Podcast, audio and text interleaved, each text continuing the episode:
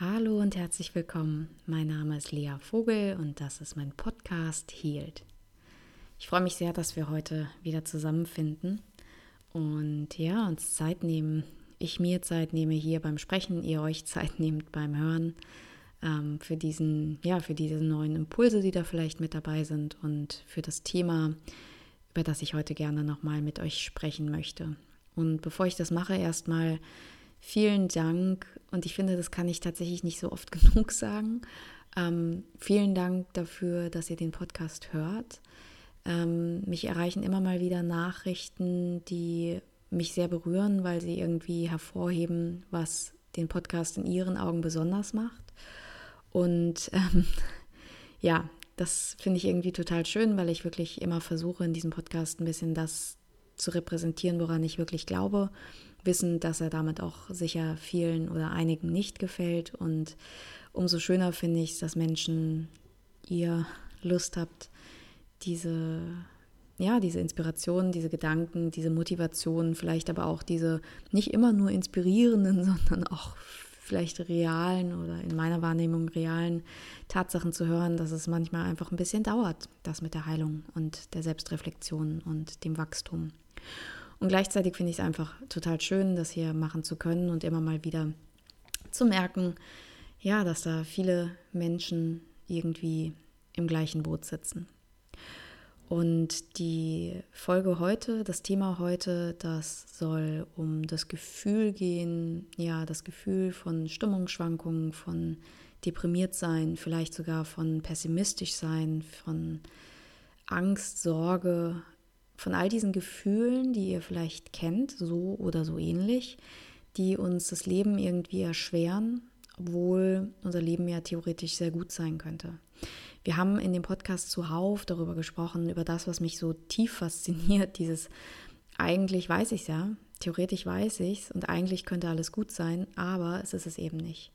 Und ehrlicherweise, ich setze mich viel damit auseinander, was das eigentlich ist, was uns Menschen so in großen Anführungszeichen, damit es nicht allzu dramatisch ist, aber wirklich so leiden lässt. Ich habe mich manchmal gefragt, ob das unser Grundzustand ist, dass wir vielleicht einfach tendenziell dazu neigen, mh, mm, ja, immer suchen zu wollen und selbst nicht ankommen lassen, ne? um sozusagen eine Motivation haben, weiterzukommen. Vielleicht, ich dachte schon, vielleicht ist der Mensch so. Ähm, und gleichzeitig ist es was, was ich dann irgendwie auch wieder nicht ganz glauben kann und oder will. Und ich glaube, dass vieles in unserem Leben, in unserer Welt, in der wir leben, in der Art, ähm, wie wir mit uns umgehen, was der Anspruch ist an uns, dass das alles dazu beiträgt, dass viele von uns theoretisch sehr glücklich sein könnten, aber irgendwie nicht sind. Und ich finde, das ist einfach ein extrem großes Feld, das von ähm, dem Leben mit permanenter Angst, äh, so einer gewissen Anxiety oder einer wirklichen Depression oder dem, was wir vielleicht eher auch mal sagen, depressiv sein, deprimiert sein, also diesen deprimierten Verstimmungen. Aber was auf jeden Fall viele von uns erleben, ist das Gefühl, nicht gut genug zu sein. Und das kann sozusagen auf so einem Level schwingen, wo es einfach belastend ist für das eigene Leben, weil wir ja einfach nicht sozusagen ganz da sind, weil wir nicht ganz leben, weil wir nicht so erfüllt leben, ähm, wie wir es könnten. Und das kann natürlich nach unten hin auch ausschwenken und zu einem richtigen belastenden Faktor werden, der dann in der Regel in irgendeiner Form kompensiert werden will, weswegen sich dann so Zweitstörungen ähm, rausbilden. Wenn ich das so sage, dann denke ich jetzt zum Beispiel an das Thema, was ja hier auch häufiger thematisiert wird, das Thema der Essstörung. Ähm, die ist, ich, werde jetzt nicht im Speziellen darauf eingehen, ähm, einfach weil nicht jeder, der den Podcast hört, auch eine Essstörung hat, glücklicherweise. Ähm, aber die Essstörung ist zum Beispiel auch wie, mm, wie andere Symptome, die wir entwickeln können, ist so ein klassischer Coping-Mechanismus. Ne? Essstörungen entstehen nicht einfach nur so aus sich heraus, die ähm, entstehen als sozusagen Reaktion auf Trauma. Und ähm, wir versuchen etwas zu bewältigen, was in uns sehr schmerzlich ist, womit wir nicht klarkommen. Das ist oft Angst, ähm, ein sehr, sehr niedriges Selbstwertgefühl, irgendwas extrem Komplexes in uns. Und wir versuchen das sozusagen zu bewältigen, zu copen, indem wir die Essstörung entwickelt haben, entwickeln. Wenn ich das so sage, dann natürlich niemals bewusst. Das ist zu Beginn immer unbewusst. Wir machen das auch nicht freiwillig. Ähm, und wenn ich auch da jetzt sozusagen auf diese Thematik anspreche, versucht euch das immer so ein bisschen auch zu übersetzen für andere Dinge. Ne? Wir können sozusagen auch in, also ich finde, das Spektrum ist so riesig von, wir sind gravierend ähm, krank und leiden unter dieser sogenannten Störung, was kein schönes Wort ist, aber leider immer noch so genannt wird. Oder aber wir sind einfach permanent unter unserem, unter unseren Möglichkeiten. Also unser Leben ist permanent weniger erfüllt, als es sein könnte. Und permanent fühlen wir uns weniger wert, permanent sind wir gequält von schlechten, runterziehenden Gedanken oder von Sorgen, von Ängsten, von so einem Gefühl, ja, vielleicht sogar so pessimistisch zu werden, obwohl man es eigentlich gar nicht sein möchte und sich dann doch wieder Dinge nicht zu trauen. Und auch da, ne, dieses, wie viele Menschen leben unter permanenter Anspannung und reagieren darauf mit ähm, sich überarbeiten, äh, sich ähm, die Karriereleiter hochschlängeln, versuchen möglichst viel Sicherheit im Leben zu generieren, sozusagen in der äußeren Welt, ne? im Job, im, in der Familiensituation, in, im Wohnsitz. Also sie ja, untersagen sich die eigenen Träume einfach, weil der Wunsch nach Sicherheit so groß ist und der wiederum ist so groß, weil in uns so viel Angst herrscht. Und ich würde da gerne so ein, zwei Worte auch zu dem Thema Trauma sagen. Was ist eigentlich Trauma? Ähm, ich, meine Wahrnehmung ist, dass viele Menschen bei dem Wort fast zusammenzucken und wir immer noch so ein bisschen die Idee davon haben, dass traumatische Erfahrungen diese großen Events sind.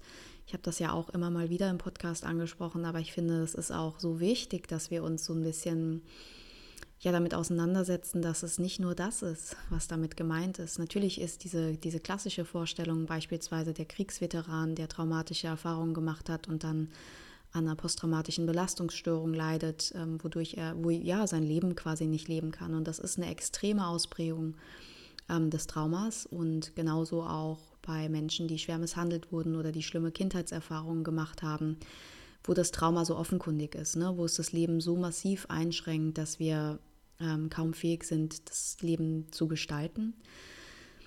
Das ist natürlich schlimm ähm, und es ist eher die seltenere Version. Die viel häufigere Version ist die, dass wir traumatische Erfahrungen in unserem Leben machen, ähm, aufgrund von herausfordernden emotionalen Situationen. Das kann zum Beispiel Mobbing sein, ähm, ganz klassisches Mobbing in der Schule, ausgeschlossen werden, ähm, gehänselt werden für das, was man ist. Sowohl, so wie wir uns das jetzt vorstellen, ne, ähm, von anderen Kindern, aber das kann auch einfach dieses ständige degradiert werden von Familienmitgliedern, ähm, wenn ständig einer an einem rummäkelt.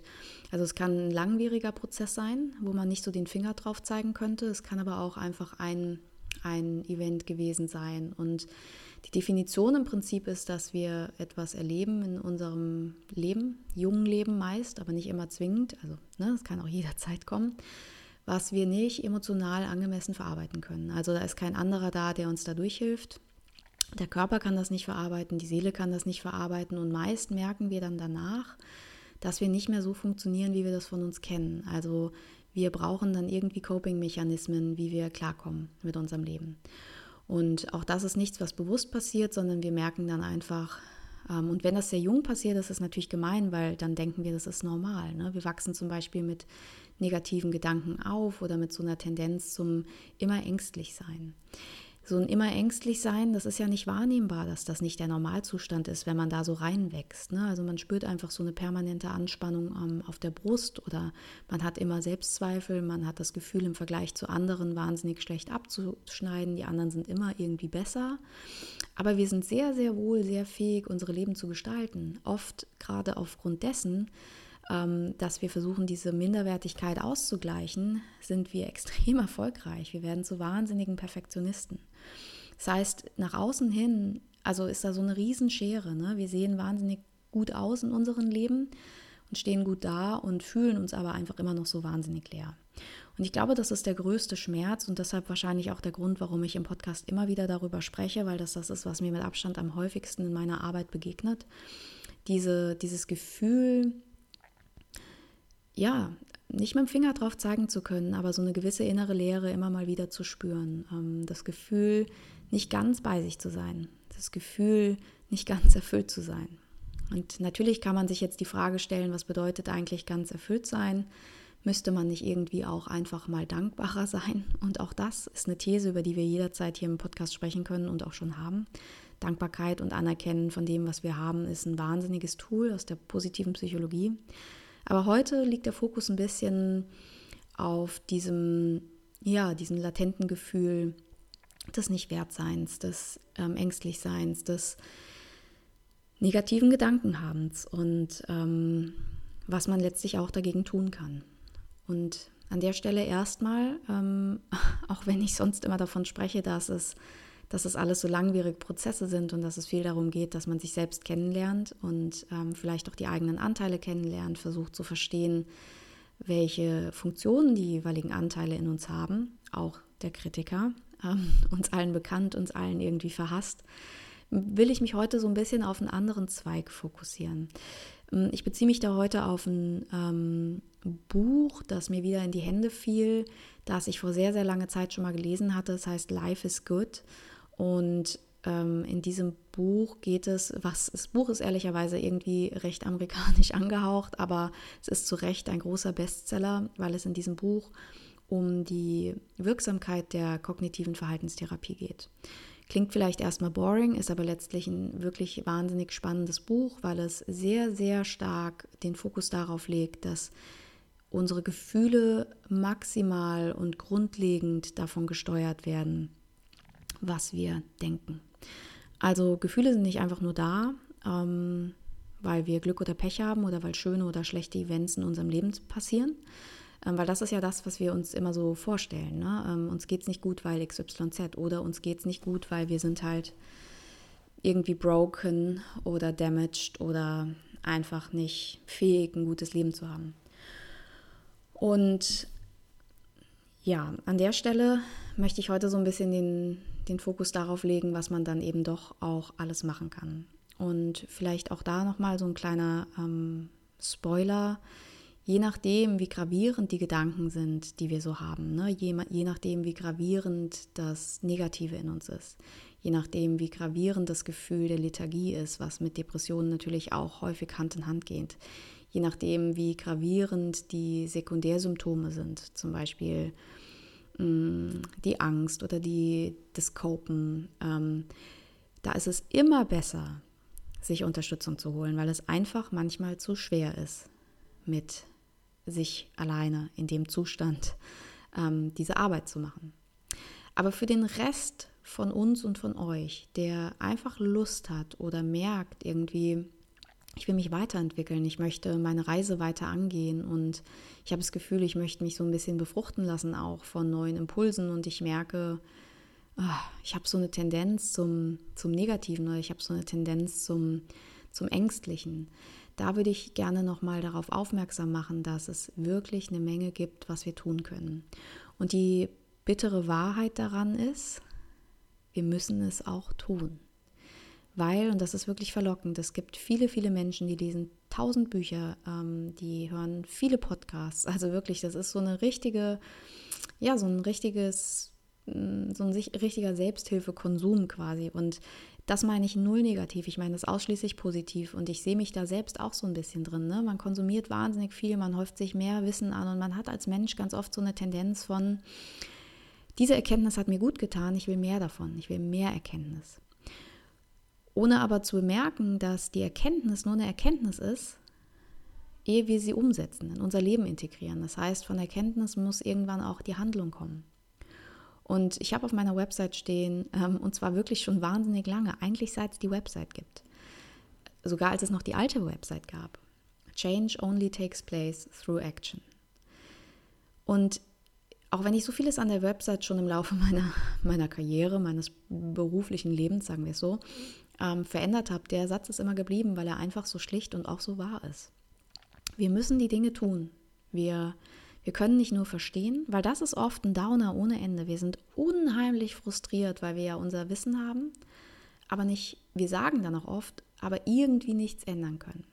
Die Sache ist, das stimmt gar nicht. Wir können, aber es ist wie so eine Art Fleißarbeit. Wir müssen uns richtig, richtig Zeit dafür nehmen. Wir müssen quasi den boring Shit auch machen und nicht nur darüber lesen.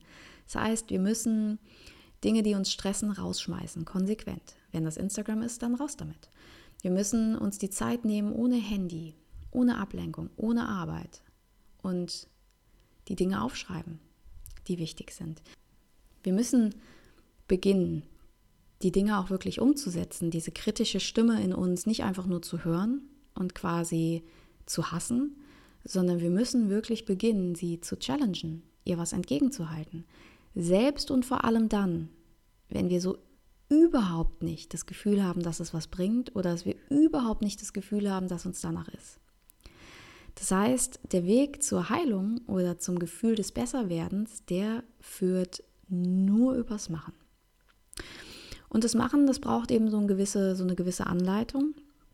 Und die Anleitung, die habe ich jetzt auch nicht direkt, aber ich habe zumindest gewisse Ideen, auf die wir nochmal achten können. Und vielleicht ist die wichtigste Erkenntnis nochmal aus diesem Podcast, und ich glaube, ich hatte sie in einer anderen Folge, ähm, die Podcast-Folge, in der ich darüber schreibe, Dinge, die ich gerne gewusst hätte, so bevor meine, ähm, während meines Heilungswegs oder, oder davor.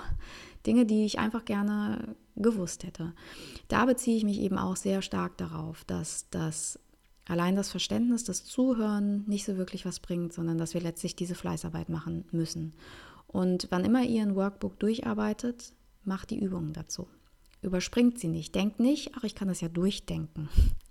Ich kenne das nämlich sehr gut, dass man so denkt, ach, ich kann ja drüber nachdenken, ich muss es ja nicht aufschreiben. Schreibt es auf. Es macht einen riesen Unterschied. Denkt nicht über das nach, was in eurem Kopf ist, sondern nehmt euch die Zeit und schreibt das Tagebuch. Wenn ihr Übungen habt, die ihr irgendwie so ein bisschen banal findet, wie so ein Dankbarkeitstagebuch oder ein Dinge aufschreiben, die ihr gut gemacht habt, hört nicht wieder danach auf, damit auf, nach drei Tagen oder fünf, sondern macht die Arbeit. Weil erst wenn ihr das macht über eine gewisse Regelmäßigkeit, wenn ihr euren Alltag wirklich umstrukturiert, wenn ihr eurem Gehirn die Chance gibt, sich neuronal umzustrukturieren, auch erst dann kann sich natürlich die Lebensqualität verändern. Denn was wir immer brauchen, wenn wir in diesen negativen Spiralen drin hängen, in denen unsere Gedanken unsere Emotionen steuern und dementsprechend unsere Gefühle unseren Tag regieren, dann brauchen wir wahnsinnig viel Achtsamkeit. Und Achtsamkeit können wir natürlich präventiv generieren über Meditation, aber viele fühlen, fühlen sich dadurch zu weit weg vom eigentlichen Problem. Was soll mir Meditation jetzt bringen, fünf Minuten, wenn ich eigentlich viel größere Probleme in meinem Leben habe?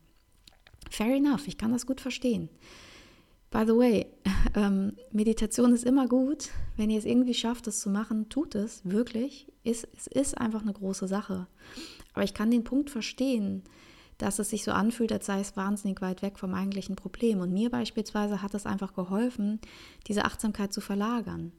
Und Achtsamkeit verlagern bedeutet zum Beispiel morgens beim Aufwachen sehr, sehr bewusst wahrzunehmen, was sind die ersten Gedanken, die mir in den Kopf schießen.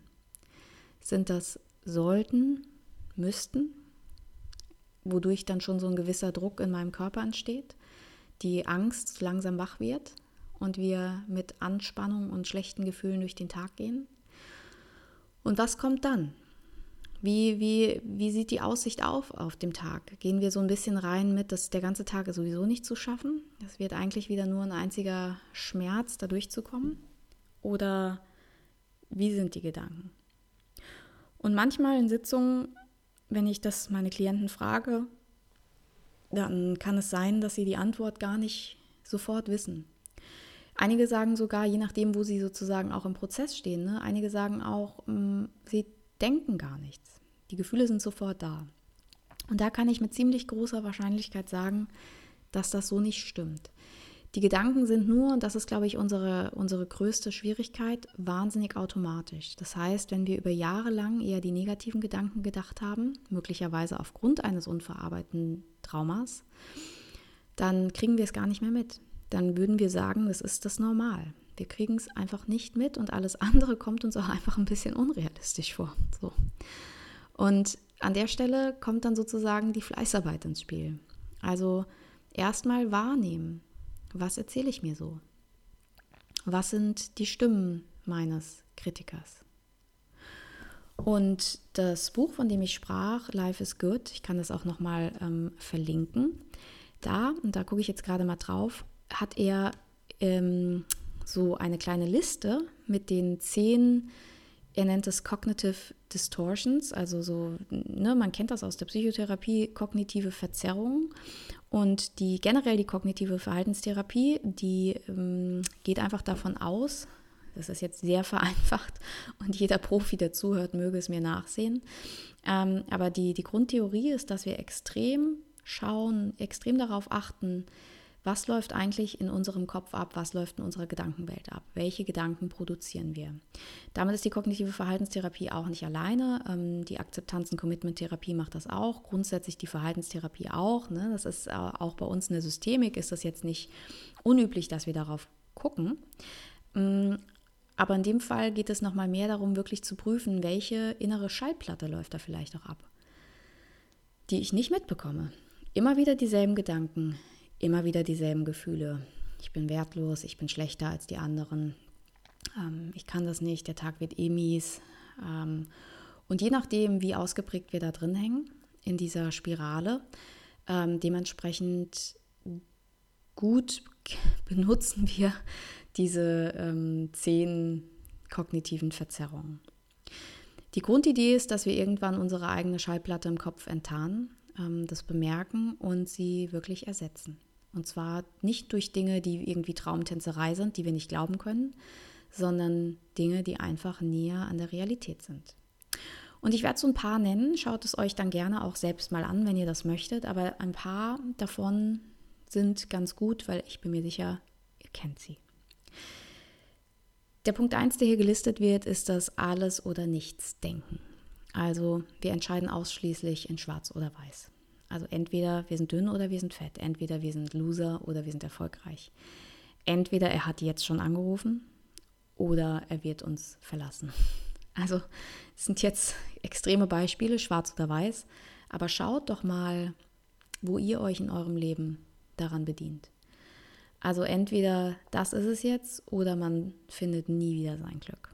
Entweder man muss sich bis jetzt entschieden haben und schon alles richtig gemacht haben im Leben oder man ist halt ein Loser wann auch immer diese, diese, dieses Alles- oder Nichts-Denken bei euch stattfindet, Schwarz- oder Weiß-Denken, schaut mal drauf. Genauso auch wie so ein Übergeneralisieren. Ähm, es ist dann nicht so, dass wir sehen, dass jetzt ein Event gerade schlecht war, sondern es ist so dieser Gedanke von, es ist einfach ein nicht aufhören wollendes Muster in unserem Leben und wir fühlen uns als Opfer und immer ist es irgendwie, irgendwie immer bestraft das Leben uns.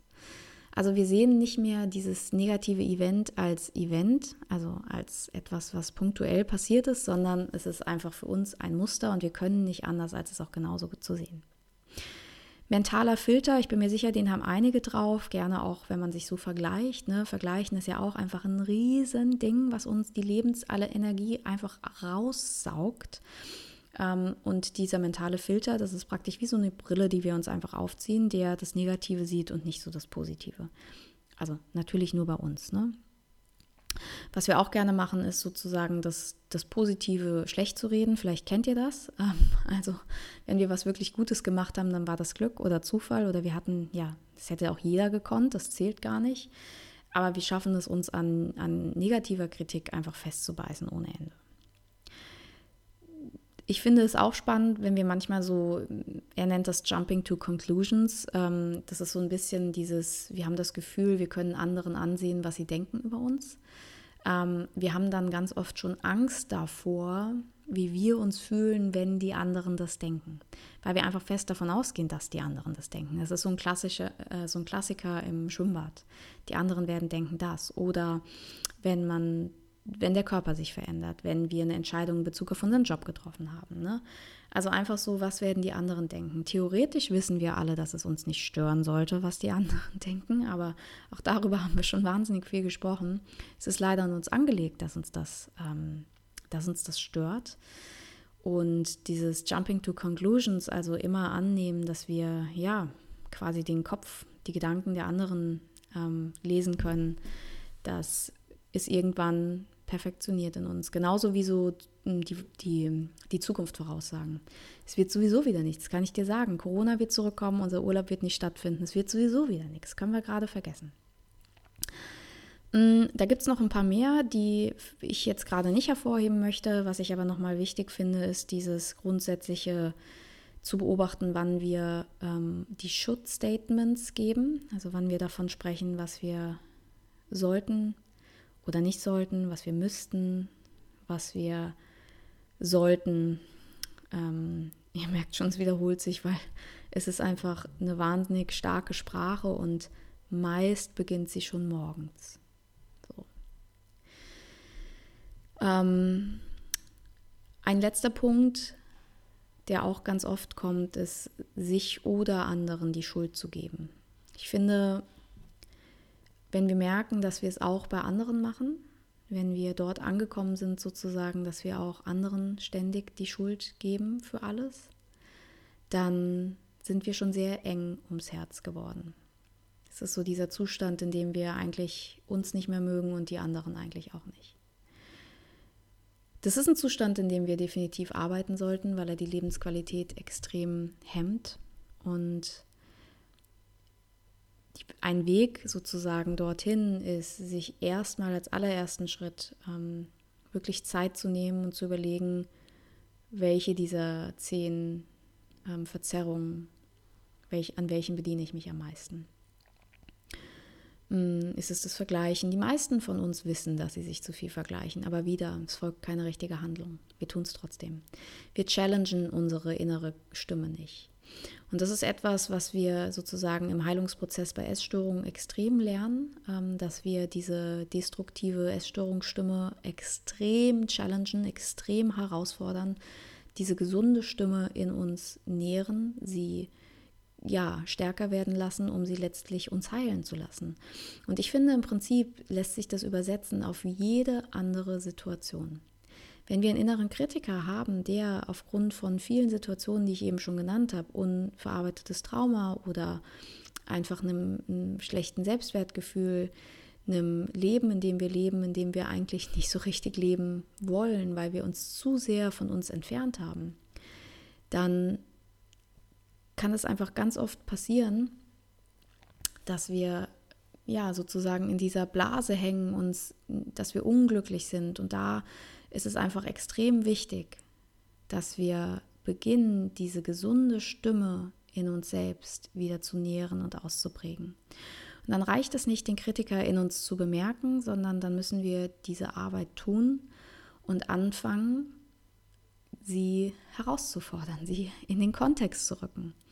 Ähm, die Situation in den Kontext zu rücken, zum Beispiel auch zu sagen, ja, es, es ist möglich, dass andere im Leben jetzt schon weiter sind. Das ist gut möglich. Es ist möglich, dass ich jetzt in dem Alter, in dem ich bin, nicht an dem Punkt bin, an dem ich gerne wäre. Das macht mich aber nicht zu einem Vollfail, sondern das macht mich genau zu dem. Einem Menschen, der jetzt nicht an dem Punkt ist, an dem er gerne wäre. Und meine Aufgabe ist es, jetzt dafür zu sorgen, dass ich Schritte gehe, die mein Leben lebenswerter machen. Und da bin ich gerade dran. Ne, also alles sozusagen wieder in Perspektive zu rücken, dem Kritiker einfach Statements entgegenzubringen. Und das bedeutet, wir brauchen im ersten Schritt extreme Achtsamkeit, extreme Wachsamkeit. Wir brauchen Zeit, wir brauchen Commitment dafür. Wir brauchen Lust, diese Statements in Perspektive zu rücken. Und viele Menschen oder sagen wir einige. Viele ist sicher nicht richtig, weil ich habe da jetzt einfach ja auch einen gewissen Auszug. Ähm, die Menschen, die letztlich zu mir kommen, die haben das Gefühl, sie würden das gerne mit Unterstützung machen, weil es manchmal einfach nicht so leicht ist. Wenn wir über Jahre, Dekaden ähm, gelebt haben mit dieser extrem kritischen Stimme in uns, dann können wir manchmal nicht einfach neue Statements finden. Dann brauchen wir Unterstützung dabei. Es ist zu schwer. Es ist zu gewohnt. Der Autopilot ist zu stark an. Und aus dem Autopiloten zu kommen, braucht es dann einfach vielleicht vier wachsame Augen statt nur zwei. Und das ist auch keine Schande, das ist einfach genau der Plan, weswegen ich da bin, weswegen andere da sind, warum man diese Reise nicht alleine angehen muss. Und diese, dieses gesunde Selbst in uns, was ich mit das Schönste finde, das ist sozusagen immer die Stimme der Liebe, auch wenn das ein bisschen pathetisch klingt. Und diese kritische Stimme ist immer die Stimme der Angst. Und wir müssen irgendwann beginnen, ja, sozusagen Liebe über Angst zu wählen und das erstmal zu bemerken. Und häufig haben wir schon Angst. Witzig, ne? Ähm, es ist wirklich so verstrickt. Wir haben schon Angst, Liebe zu wählen, weil wir denken, dann wären wir naiv, dann würde was Schlimmes passieren. Und da sieht man schon, wie verstrickt das einfach ist. Und mein Rat an heute, die Message des Podcasts ist, ähm, entweder schaut euch das Buch an, ähm, Life is Good, nee, es heißt Feeling Good, sorry, Feeling Good heißt das Buch. Ähm, und das ist von einem Menschen namens David D. Burns. Ich werde es verlinken. Feeling Good, ähm, David D. Burns. Da sind diese kognitiven Verzerrungen drin. Ähm, ich finde das sehr, sehr spannend. Ich habe damit auch immer mal wieder so oder so ähnlich gearbeitet.